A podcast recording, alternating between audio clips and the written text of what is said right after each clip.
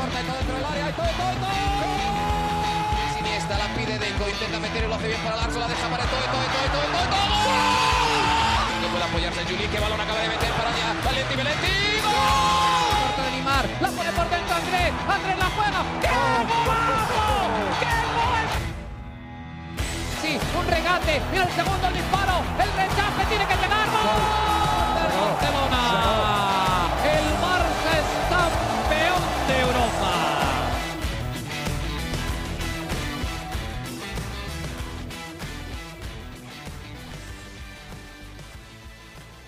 Hola amigos de ADN Barça, bienvenidos a una nueva edición de nuestro podcast. Hoy vamos a estrenar eh, segmento aquí en nuestro podcast de ADN Barça.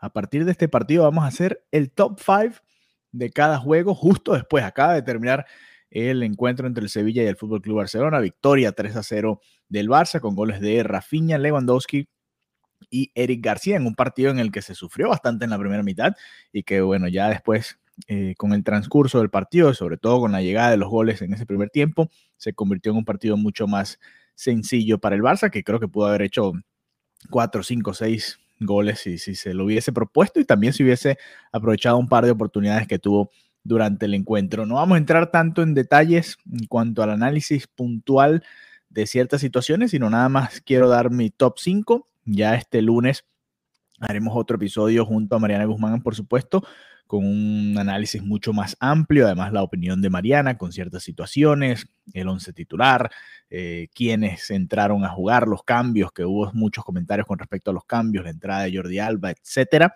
Eh, todo eso lo vamos a comentar este próximo lunes junto a Mariana Guzmán, pero hoy queremos hacer nuestro top 5 para estrenar esta sección y dejarles este comentario rápido justo después de cada uno de los partidos. Así cada vez que suceda esto que sucedió hoy, por ejemplo, que el Barça juegue el sábado, no tienen que esperar hasta el lunes para escuchar algo de nuestro análisis, de nuestras opiniones, sino que tienen un, un abreboca, ¿no? Antes de llegar a ese lunes de ADN Barça Podcast. Así que bueno, vamos con el top 5 de hoy. Vamos a, irlo haciendo así, que lo tengo estructurado de una manera y vamos a ver si va funcionando este sistema, ¿no? Eh, creo que el, el número 5, vamos a ir de 5 a 1, ¿no? Eh, el número 5 se lo quiero dar a Eric García. ¿Por qué Eric García? Porque Eric García ha tenido un comienzo de temporada sensacional. Eh, ha sido una de las referencias del Barça en defensa. Yo no pensé que iba a ser el titular en la defensa, sobre todo con todas las opciones que tenía el Barcelona. El año pasado estuvo jugando por detrás de Piqué prácticamente todo el año y por detrás de Araujo, por supuesto. Eh, se ha consolidado y además hoy marcó su primer gol, ¿no? Con, con, el Barça como profesional, así que eh, lo quiero agregar al top 5. Lamentablemente se fue lesionado y ojo que, que bueno, eh, puede ser baja, ¿no? Vamos a esperar a ver qué sucede en el momento en el que estamos grabando esto, justo después del, del 0-3 del Barça en, en, el Sánchez Pizjuán. No tenemos más información al respecto. En el número 4 quiero colocar a Jules Koundé. ¿Por qué voy a colocar a Jules Koundé en esta posición? Porque no lo vi tan cómodo en el lateral derecho, sobre todo empezando el partido. El Sevilla estaba presionando mucho, fue mejor el Sevilla, diría yo, en los primeros 15, 20 minutos quizás 15, más 15 que 20, ¿no? Después se igualó un poco. Eh, hasta el gol del Barça, la verdad es que el Sevilla había sido mejor, estaba presionando mucho y no se veía cómodo Jules Koundé.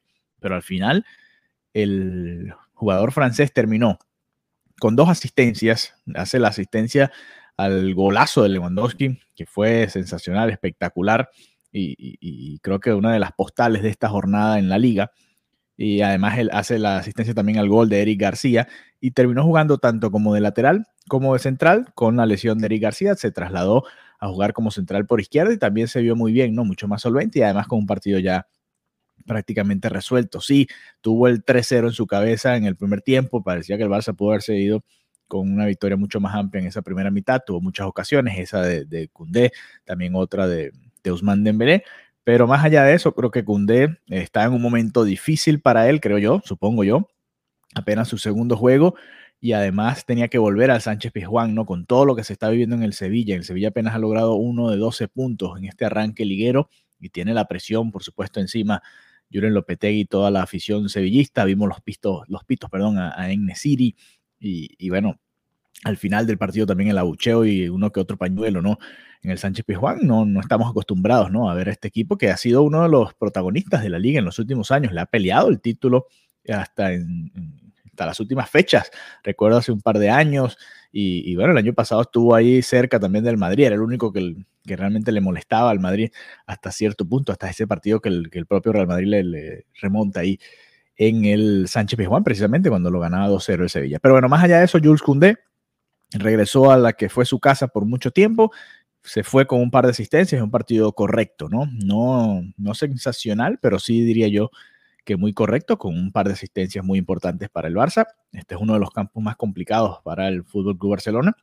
Y esta victoria es mucha, a ver, eh, por supuesto fue un gran esfuerzo grupal, pero muy en parte gracias a Jules Koundé. Así que el 5, Eric García, el 4, Jules Koundé. Los vamos anotando por acá para que no se me vaya olvidando. En el puesto número 3, quiero colocar a Marc-André Ter Stegen. Ustedes dirán, pero Ter Stegen, ¿de verdad?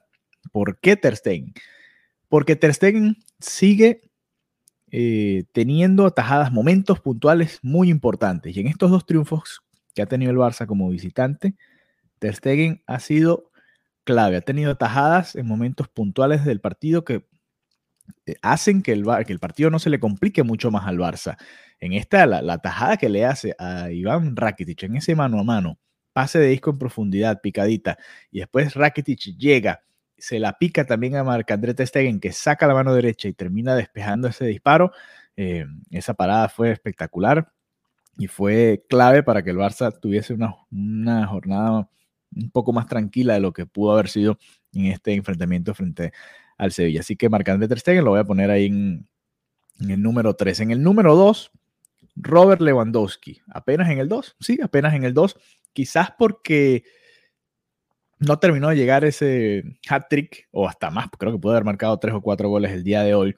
Eh, la picadiña que termina en el gol de Rafinha en el primer tiempo, el primer gol del partido, se la sacan en la raya. Después el golazo que marca a pase de, Jules Koundé es sensacional, como la domina de pecho y como simplemente fusila a Bono, nada que hacer para el portero del Sevilla. Después tuvo un mano a mano en el que no pudo terminar de definir y lamentablemente se perdió esa oportunidad y de que cayese el cuarto gol del Barça.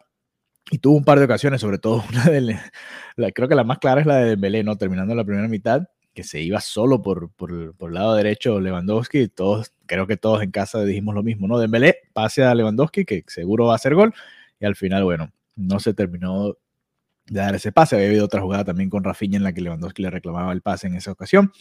Y bueno, además casi marca otro gol en un centro de Sergi Roberto, en el que se termina lanzando y con el pie derecho cruzado por poco le marca a Bono. Así que Lewandowski lo pongo en el número 2 del partido de hoy y el número 1 tiene que ser para Gaby. ¿Qué partido acaba de hacer Gaby en el Sánchez Pizjuán? Sabemos que es de la zona Gaby por ahí. Eh, y que, bueno, para nosotros era una de las dudas, ¿no? Mariana y yo nos debatíamos. ¿Quién va a ser el titular en esta posición? Frankie de Jong, sobre todo pensando que, que hay partido de, Liga de Campeones de Europa a mitad de semana, va a ser Frankie de Jong, va a ser Gaby. Al final yo le decía a Mariana que creía que iba a ser Gaby, que iba a mantenerse con esa misma estructura que le viene funcionando a Xavi, y al final fue lo que hizo, fue titular, y vaya partido que jugó, las recuperaciones de Gaby, la intensidad, eh, sobre todo en el momento en el que el Sevilla se, el Sevilla fue mejor, repito, el Sevilla fue mejor que el Barça en los primeros minutos del partido estaba manejando el partido. Llegó un momento en el que pusieron la estadística de la posición y creo que era 60-40 para el Sevilla, algo que por supuesto no estamos acostumbrados. Y fue Gaby quien con sus recuperaciones, con su ritmo, con su intensidad, le cambió la cara al partido. De hecho, el primer gol llega por una recuperación de Gaby. Hubo, otras ocasiones que también se dan por, por esa eh, habilidad para recuperar balones que tiene Gaby. Creo que fue un partidazo le siguen faltando detalles, le sigue faltando que, se, que encare quizás un poco más, que dispare más al arco, porque tiene esa calidad, tiene llegada, tiene presencia en las dos áreas.